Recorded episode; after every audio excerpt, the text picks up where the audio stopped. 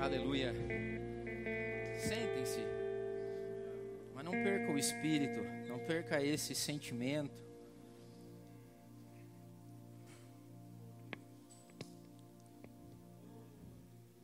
Que não vire rotina pra gente, que não vire rotina. Que não vire rotina. Botar relógio para despertar, acordar. Que não vire rotina.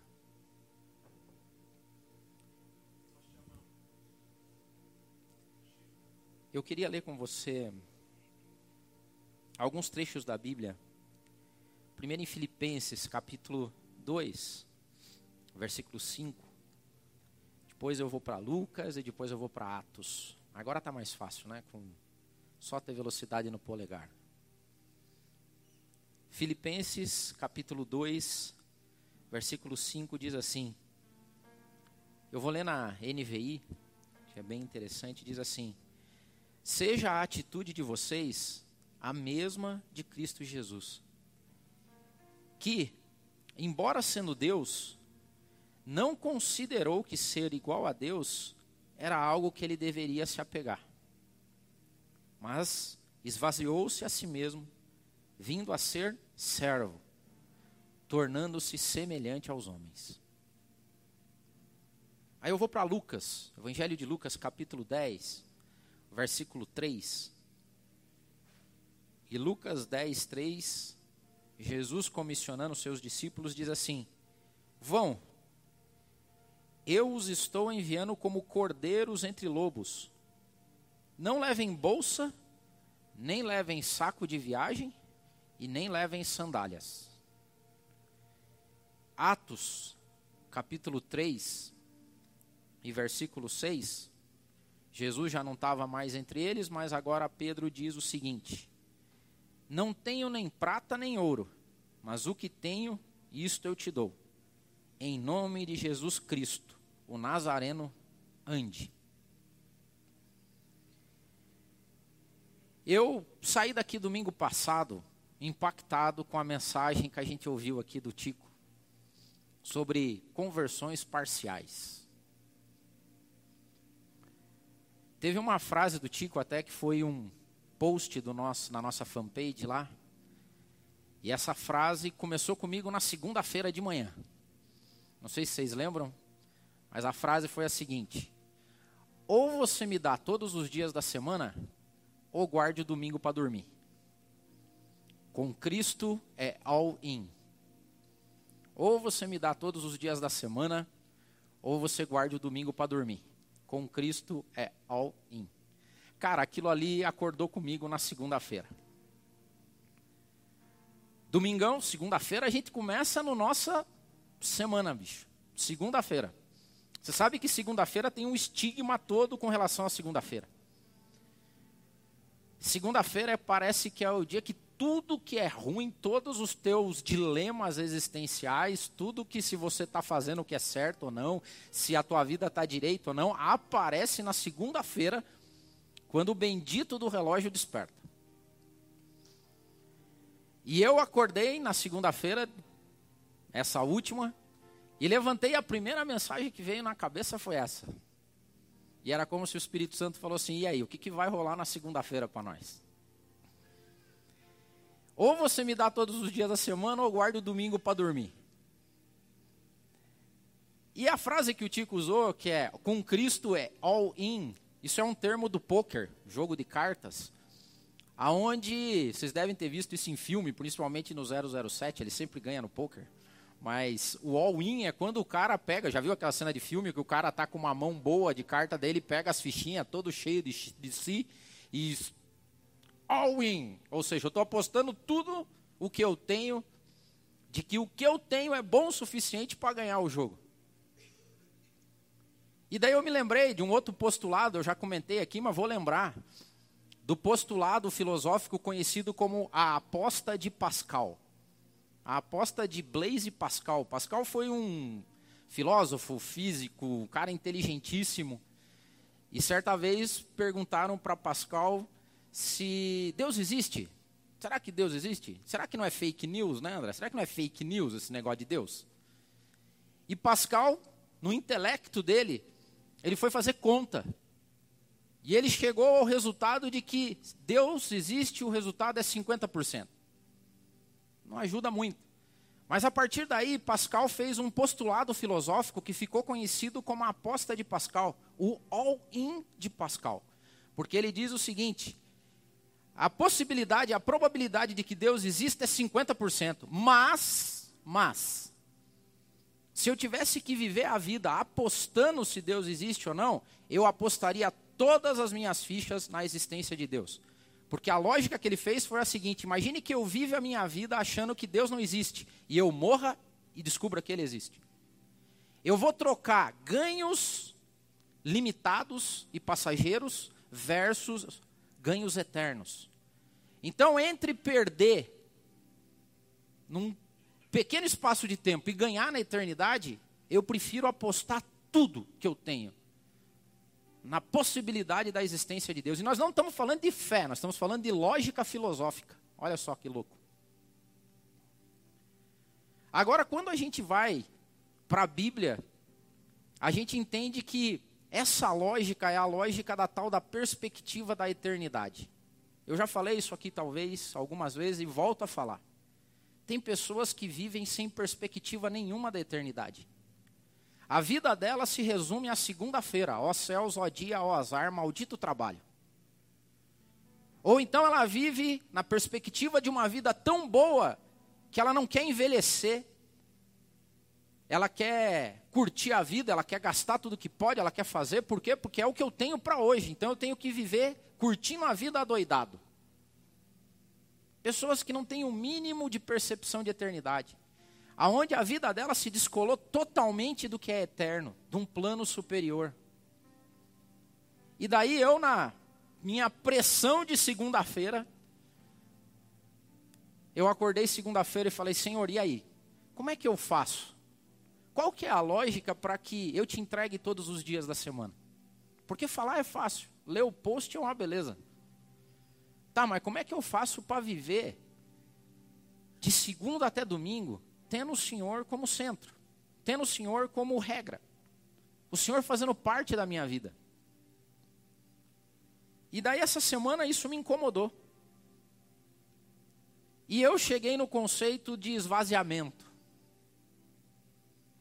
O conceito de esvaziamento, que é o conceito que a gente leu em Filipenses, que Deus, o Cristo, mesmo sendo Deus, não considerou que ser Deus era uma coisa que ele deveria se apegar.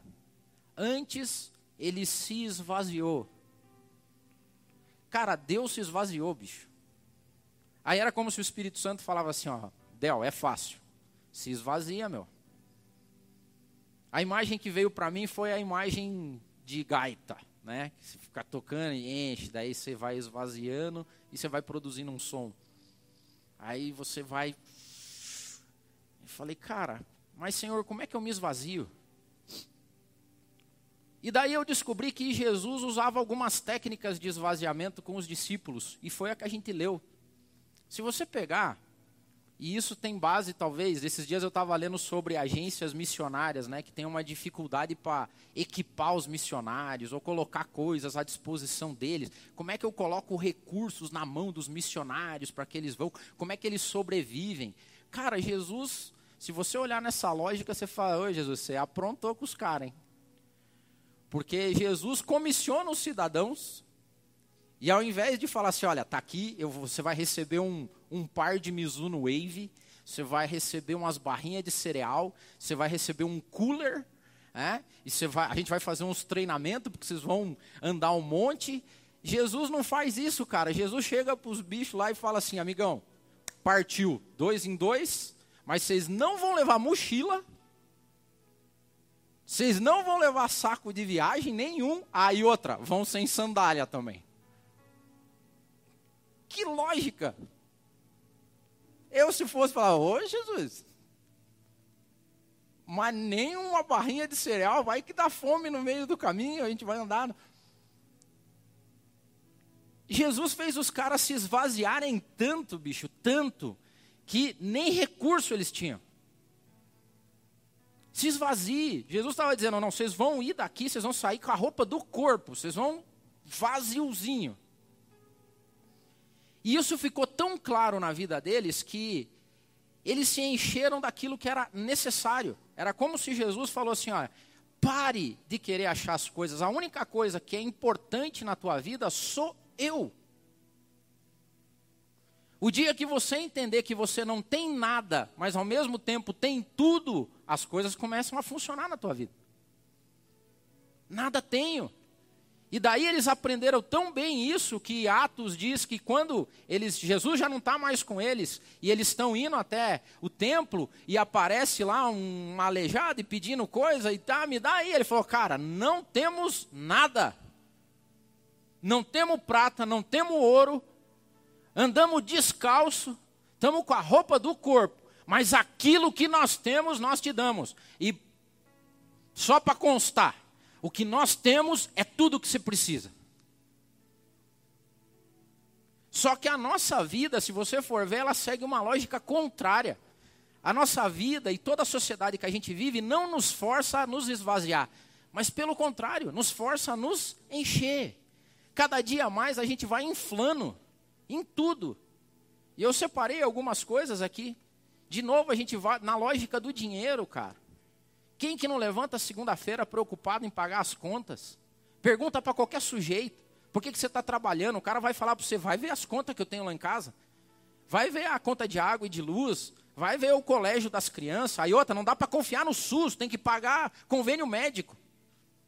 E a gente vai se enchendo.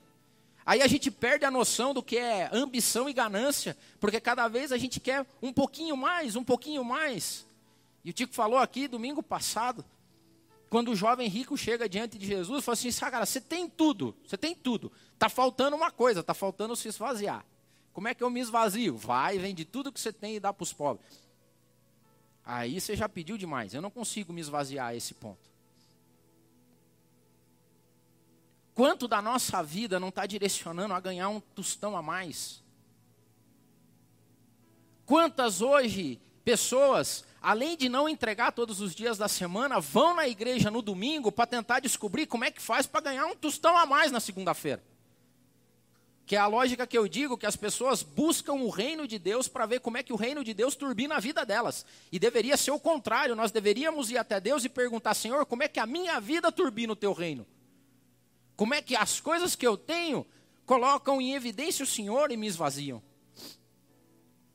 A gente vive nessa lógica tão louca.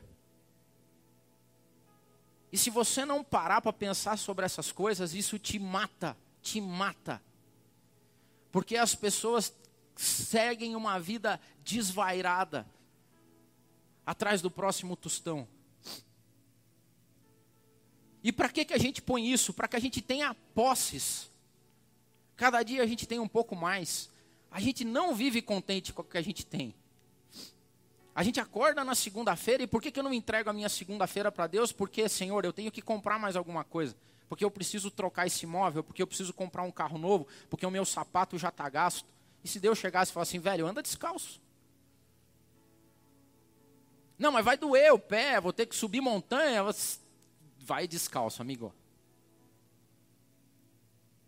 Não, mas eu não. Cara, pense numa galera que é. E eu tô em primeiro lugar, também não tô pagando de santão. A gente é miguelador, cara. A gente acha desculpa. A gente acha desculpa para segunda-feira não ser de Deus, para terça-feira não ser de Deus, para quarta não ser de Deus. E daí a gente vem, às vezes, domingo, aplacar a nossa consciência. A gente vem como pagar a promessa. A gente vem domingo para dizer, não, pelo menos no domingo eu vou. Pelo menos no domingo eu vou. As coisas começam a ficar caras para a gente. Jesus, nem a posse que a igreja tinha até então, ele fez pouco caso. Ele passava diante daquele templo suntuoso e ele dizia o seguinte: vou destruir esse templo. Foi um dos motivos que levou o Senhor Jesus à cruz. Porque ele foi acusado contra isso. Na acusação dele teve isso. Ele anda dizendo por aí que vai destruir o nosso templo. Mas Jesus, depois, na boca de Estevão, ele diz o seguinte: Eu não habito mais em templos feitos por mãos humanas, a partir de agora, eu habito num outro tipo de templo. E esse templo sou eu e você, nós somos templos vivos andando pela sociedade. Na segunda-feira, no teu trabalho, fazendo o teu trabalho, tocando a vida das pessoas, você é um templo, você é uma igreja. E essa igreja tem que estar tá cheia. Essa aqui, ó, tem que estar tá cheia de gente. Para a gente ficar contente. Oh, que bênção. Hoje o culto tá uma beleza. Tinha um monte de gente. A igreja lá fora tem que estar tá sem nenhuma pessoa, exceto o Espírito Santo. Porque até você tem que sair de dentro do teu templo. Ele tem que esvaziar para que Deus seja morada nele. Nós vivemos hoje um tempo onde a instituição e a posse é tão forte que as pessoas não abrem a porta da casa delas. Por quê? Porque muita gente suja o tapete. Porque muita gente, muita criança destrói os móveis. Aí a gente vive em casas arrumadinhas, cheirosas, sem vida nenhuma, sem ninguém lá dentro. Por quê? Está cheio de você. Nós nos enchemos reputação, nós nos enchemos de reputação. Essa semana Deus falou comigo nós começamos a ter títulos e cargos. Esses dias eu vi uma discussão no LinkedIn, não sei se é LinkedIn é uma rede profissional, que agora os caras, cara, colocam uns cargos, amigo. O cara é CEO e fundador de uma empresa. Quem que é empresa? Ele. Ele é CEO dele mesmo. Super expert power ranger em não sei o que lá. Vai ver o cara é, né? É, YouTuber digital influencer. O cara vai acumulando títulos. Nós vamos acumulando. Sabe qual que é o problema? Quando o título é tão grande que você não consegue esvaziar para que Deus seja primeiro na tua vida. Quer ver quando você começa a dar mais valor na tua reputação do que dizer para os outros que você, antes de mais nada, é servo de Jesus Cristo. Sabe qual que era a dificuldade que Jesus criou para a galera? Cara, quando você vai sem mochila, sem sacola, sem bolsinha, sem água, sem chinelo, você tinha que pedir para a galera. Você tinha que chegar para eles e falar assim, tem como comer aí hoje? Ué, mas você não tem o que comer? Não. Nós somos servos de Jesus Cristo. Nós estamos indo pregar a palavra. A gente está vivendo hoje num mundo onde a nossa reputação está começando a valer mais do que o nosso testemunho quando um cristão. Pessoas que têm vergonha de dizer, falar para os outros. E que caia por terra, seja um pouco. Eu estava pensando essa semana, e é assim, ah, não, mas que tem tanto evangélico. Tem... Cara, eu, desse, eu prefiro ser contado do lado dos evangélicos ruins, safados, pastor pilantra, do que ser considerado ateu. Tem gente ruim em tudo quanto é instituição. Mas uma coisa que a gente não pode fazer jamais é negar o nome de Cristo. Hoje nós estamos sendo impactados porque a gente está se enchendo. Cada um de nós tem a sua revista própria. Antigamente o sonho de todo mundo era aparecer em capa de revista. A gente tem a nossa hoje. A gente tira foto, a gente faz stories, a gente coloca, a gente publica tudo que a gente é, tudo lá as viagens que a gente faz, a comida que a gente come, não tem problema, mas não deixe que isso impacte a tua reputação, você cria uma reputação e um avatar tão maravilhoso que você tenha vergonha de dizer para os outros que eu sou servo do Jesus, eu sou servo de Cristo, eu acredito em Jesus Cristo. Eu acredito que ele entregou a vida, morreu na cruz do Calvário, vai ressuscitar. E quer me achar louco? Ele vai voltar. Colocar a tua reputação em risco significa se esvaziar, significa descer ao mais baixo. Por amor a Cristo e dizer: Senhor, é o Senhor que manda nesse negócio. E quando a gente começa a comparar a nossa reputação, Jesus fez isso. Ele deixou o esplendor da glória dele, se esvaziou, cara. Você já pensou que selfie maneiro não rola na glória? Paulo, Paulo foi arrebatado, foi até o santo do céu, do céu, do céu, foi lá em cima chegou aqui dizendo: Eu vi coisas que as palavras não conseguem expressar. Beleza, Paulo, faz uma selfie que a gente entende. Faz um stories lá na glória que de repente. Pois bem, Jesus abriu mão desse selfie para subir montanhas aqui. E quando subir montanhas, não era voando, não, bicho. Era ralando o pé. Era subindo, descendo o morro. Era andando. O Deus de toda a glória veio aqui e teve que ser carregado pela mãe dele. Teve que, se alguém não cuidasse dele, ele ia cair, machucar, porque ele se fez igual aos homens.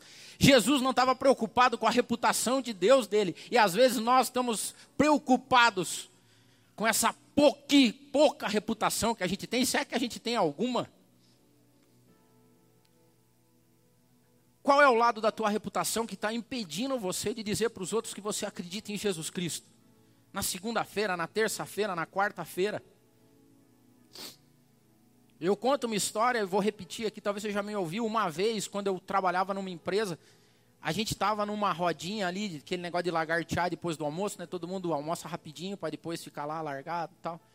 Aí um cara chegou e falou assim, cara, Hoje eu estava vindo para cá, eu vi um adesivo num carro, estava escrito assim: em caso de arrebatamento, cuidado, esse carro estará desgovernado. Aí o cidadão olhou na rodinha e falou: Alguém sabe o que é arrebatamento? Eu sabia. Eu falei?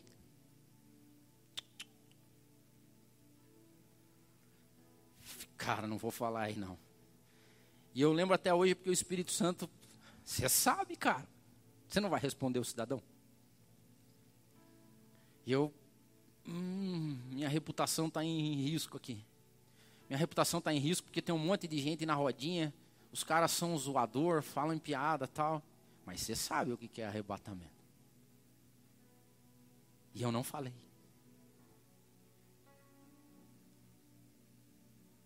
Naquela época não tinha nem Orkut, amigo. E hoje?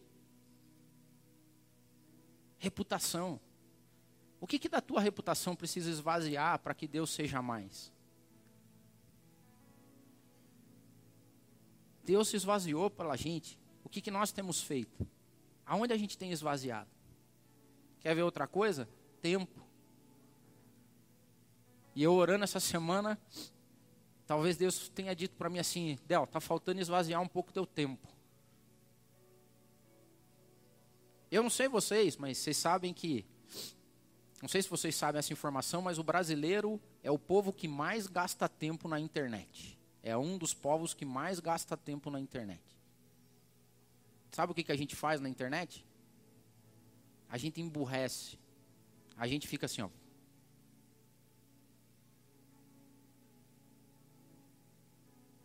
Ó, polegares loucos para lá, para cá, para cá, e o tempo está passando. E o tempo vai passando. E o tempo passa. Esvazia um pouco o teu tempo. E parece louco isso. Porque num mundo que acredita que tempo é, ó, volta tudo, tempo é dinheiro, cara. Não posso esvaziar tempo. Tempo tem que ser pá, tempo, tempo. Não posso perder tempo. A gente perde tempo. E quando é para perder tempo com as disciplinas espirituais que a gente aprendeu aqui, perder tempo ou esvaziar o teu tempo para que o tempo de Deus na tua vida seja um pouco maior. É impressionante hoje. De novo aparece as miguelagens. Não, vamos fazer tal coisa, ah, não dá, minha cadela deu cria, não, o pneu do carro furou, não, veja bem, hoje tem eclipse lunar, não, amanhã tem, é, hoje é a final do Big Brother. Não, eu estou acompanhando o Masterchef, hoje eu não posso perder. É, cara, tempo. Você sabe o que, que Jesus fez? Jesus não era submetido ao tempo. Tempo é criação de Deus. E Deus deixa a glória dele e vem aqui tempo. Jesus, quando tinha que ir para uma cidade da outra, ele não tinha teletransporte. Ou, puf, Jesus sumia aqui e aparecia lá. Jesus andava, velho. Jesus andava. Não tinha carro. Nós temos carro hoje, cara. Nós temos Uber, nós temos tudo, nós temos, a gente faz e acontece. E a única coisa que Deus pede para a gente é, filho, se esvazie, cara. Se esvazie de você. Se esvazie do teu tempo. E você sabe o que mais que a gente tem que se esvaziar? De nós mesmos no futuro. A gente tem que esvaziar a nossa juventude. Porque quem não tem perspectiva de eternidade está querendo viver tudo que pode viver aqui e agora. Mas tem algumas pessoas que estão se esvaziando totalmente para Deus, assim como Paulo. Eu só cheguei a uma conclusão quando você lê em Paulo em Filipenses, ele fala o seguinte: olha, cara, eu estou feliz da vida, por quê? Porque eu estou me gastando para Deus. Viver para mim Beleza, é Cristo. Se eu morrer, melhor ainda. Porque daí eu vou ver face a face aquilo que só hoje eu toco, é, não consigo tocar, aquilo que eu vejo meio como assim. Agora vai chegar o dia que eu vou estar diante dele. Vai chegar o dia que a eternidade vai ser verdade na minha vida. A gente tem juventude e a gente vai. E é maravilhoso isso, porque a gente vai se esvaziando de juventude. E eu louvei a Deus porque eu estou ficando velho. Obrigado, Pai, porque eu estou me esvaziando da minha juventude. E eu quero me esvaziar todo para o Senhor. Em tudo que eu faço, te entregar. Eu quero esvaziando aos pouquinhos.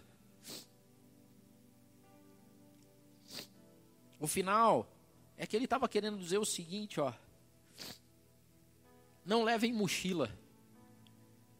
Não levem bagagem. Por quê? Porque vocês não são daqui, vocês são peregrinos.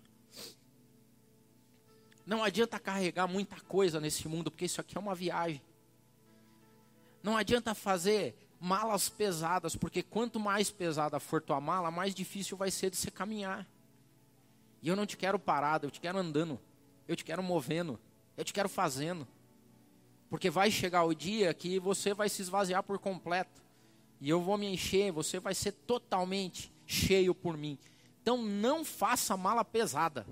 Não faça mala pesada. Não encha a tua bolsa cheia de coisa que não vai dar certo. De novo, me lembrei daquele hino dos arrais que diz assim: Senhor, só me dê os bens que eu facilmente possa me livrar deles. Me dê coisas que eu não me apegue. Talvez seja aí, Ju, quando a música começa a ficar pesada demais, Talvez é Deus falando assim, tá, tá se enchendo. É coisa demais nas tuas costas, se esvazia um pouco. Até quando o ministério, a vocação começa a ser mais pesado do que a presença de Deus, é Deus falando, se esvazia um pouco, cidadão. Se você só vem na igreja quando você tem alguma coisa para fazer, significa que isso aí já tomou um peso absurdo nas tuas costas. Largue mão, não faça mais. Ah, mas é assim? É, se, tá, se você está vindo na igreja só para cumprir tabela, largue mão de fazer isso. Fala assim, não quero mais, tá? Não vou fazer mais. Beleza, mas viva vazio. Para que Deus seja mais, para que Deus seja cheio na tua vida. E o IC Sandálias tinha uma conotação, tem várias conotações. Mas na época de Cristo, só os escravos andavam descalços. O cara tinha um pouquinho mais de grana, ele comprava um tênisinho, cara. Ele ia lá no Netshoes, fazia pedido, entregava. Mas a galera ralé mesmo, essa andava descalço. Você já sabia o cidadão. Dependendo do pé dele.